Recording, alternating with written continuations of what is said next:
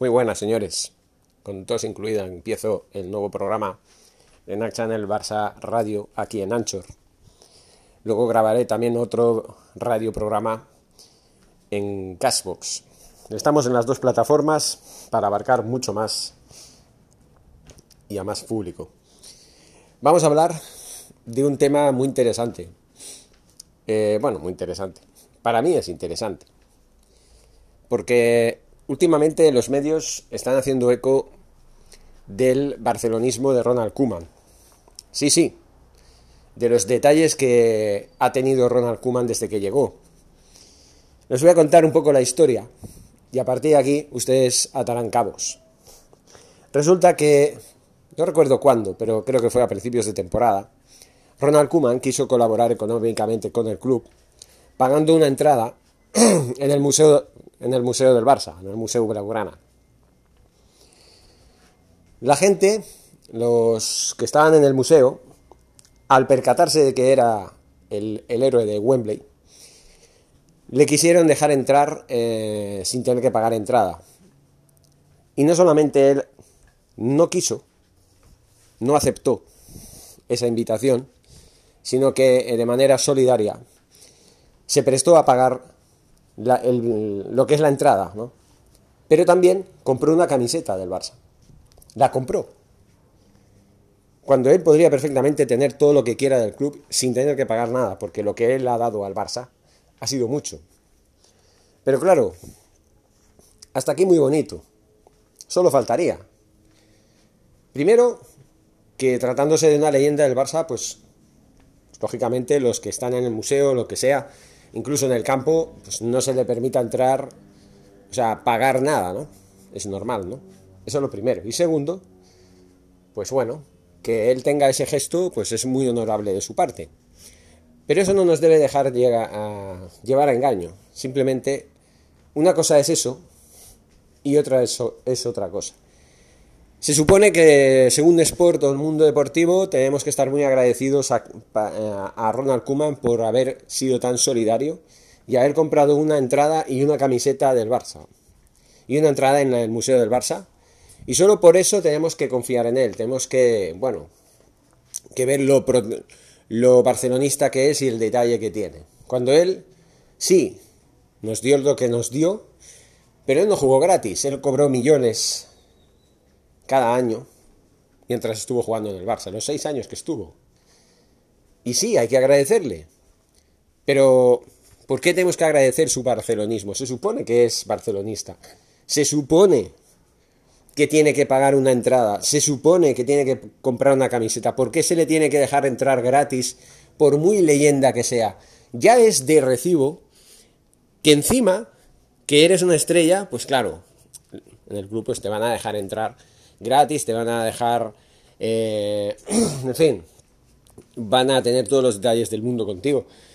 Pero lo lógico es que tú ayudes al club. Si tienes tanto dinero como has cobrado y luego encima eres entrenador, te has labrado un, camino como entrenador, pues no pasa nada, ¿no? Que compres, compres una camiseta o compres una entrada, ¿no? Lo lógico sería que tú, como leyenda, si quieres ayudar al club, lo que deberías hacer es pagarle a un grupo de gente, por ejemplo, a un colegio de Barcelona, invitarlos al Museo del Barça pagando las entradas de todos los alumnos, por ejemplo, o regalando camisetas a un colegio, a una clase en concreto, como obsequio comprándolas tú, si ya tanto quieres ayudar al club. Eso es ayudar al club. Lo demás es ser un barcelonista, que compra su camiseta, que compra su entrada para el museo. En fin, yo no le veo tanto mérito a eso.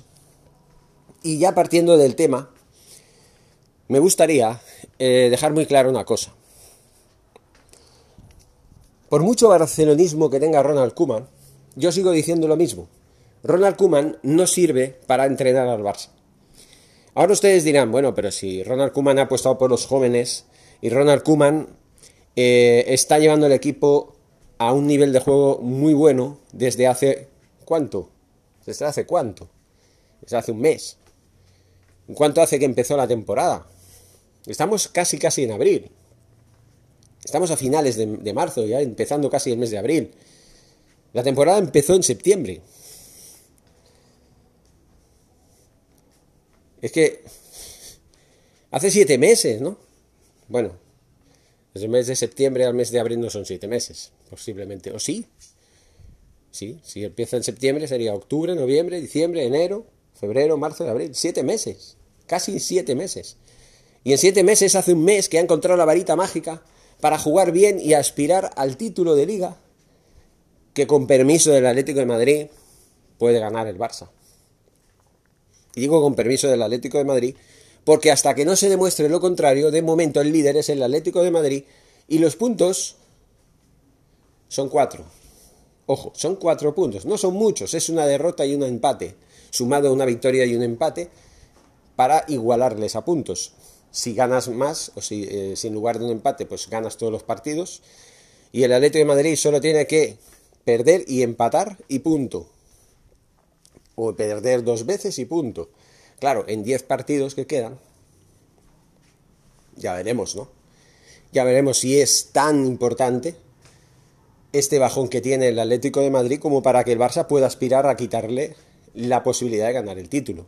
Ojalá, ojo, como barcelonista eso es lo que más deseo. Pero no nos llevemos a engaños. Ronald Koeman, un exjugador, una leyenda, de lo más barcelonista que puede ser un jugador de fútbol, que tenía su sueño, que ha cumplido, el de entrenar al Barcelona, Ronald Koeman no es apto para jugar, para jugar, para entrenar al Barça. A mí me lo ha demostrado desde que empezó la temporada. Primero, porque apostar por los jóvenes no es cierto que haya apostado por los jóvenes. Porque claro, decir, ah, es que ha apostado por los jóvenes. No. Hay que matizar esto. Los jóvenes, ¿qué jóvenes?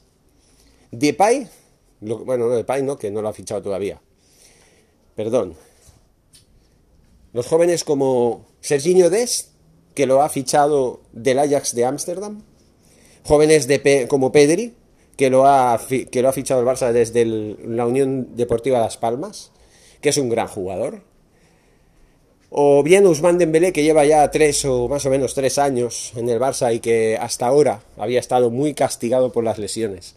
Y apenas había podido, podido demostrar su valía en el Barça y que más bien estaba más fuera que dentro del club. Por esos jóvenes. O por jóvenes de la cantera, ¿no? Como Mingueza, que mientras Piqué ha estado lesionado, Mingueza ha sido titular. A la que ha vuelto Piqué, Mingueza ha vuelto al banquillo. ¿Es eso justo después de cuatro o cinco meses eh, haciendo bien su papel de sustituto de Piqué? ¿Por qué tiene que tener la vitola de sustituto de Piqué? Esa es otra. Y la Esmoriva, que últimamente está entrando en las segundas partes. A estas alturas todavía está entrando en las segundas partes. Que no se puede ser perfectamente el sustituto de Pjanic, que no ha rendido ni ha dado la cara como debe darla. Bueno, la cara. Que no ha no ha cuajado, que no ha dado el rendimiento que debe dar? ¿Por qué se le da más protagonismo a Grisman, que no ha hecho apenas nada esta temporada como la anterior? Cada cual peor. Y en cambio Trincao o Conrad de la Fuente, que vienen de la cantera. Bueno, Trincao viene de ser fichado, por cierto, ser fichado por, eh, eh, desde el Benfica, ¿no? Viene del Benfica. Y fue fichado del Benfica en la temporada pasada. Al Barça B, a reforzar el Barça B. Y Conrad de la Fuente sí que es de la cantera. Ese sí que es de la cantera. Pero jugadores como Ricky Puig, por ejemplo, que es el quinto o sexto revulsivo, el, quinto o sexto refuerzo después de Pjanic, Frankie de Jong, Pedri, eh, Busquets, que es el sempiterno centrocampista,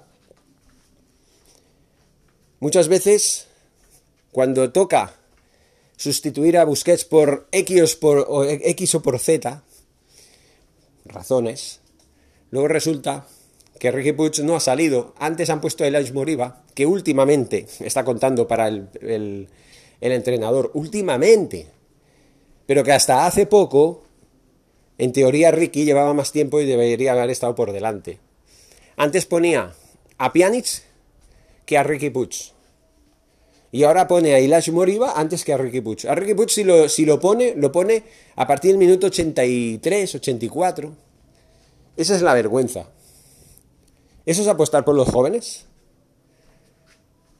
Que ahora estén yendo las cosas bien, no es más que una tapadera. No es más que una tapadera para tapar lo evidente, las carencias que el Barcelona tiene en la defensa y en el centro del campo. Más que otra cosa.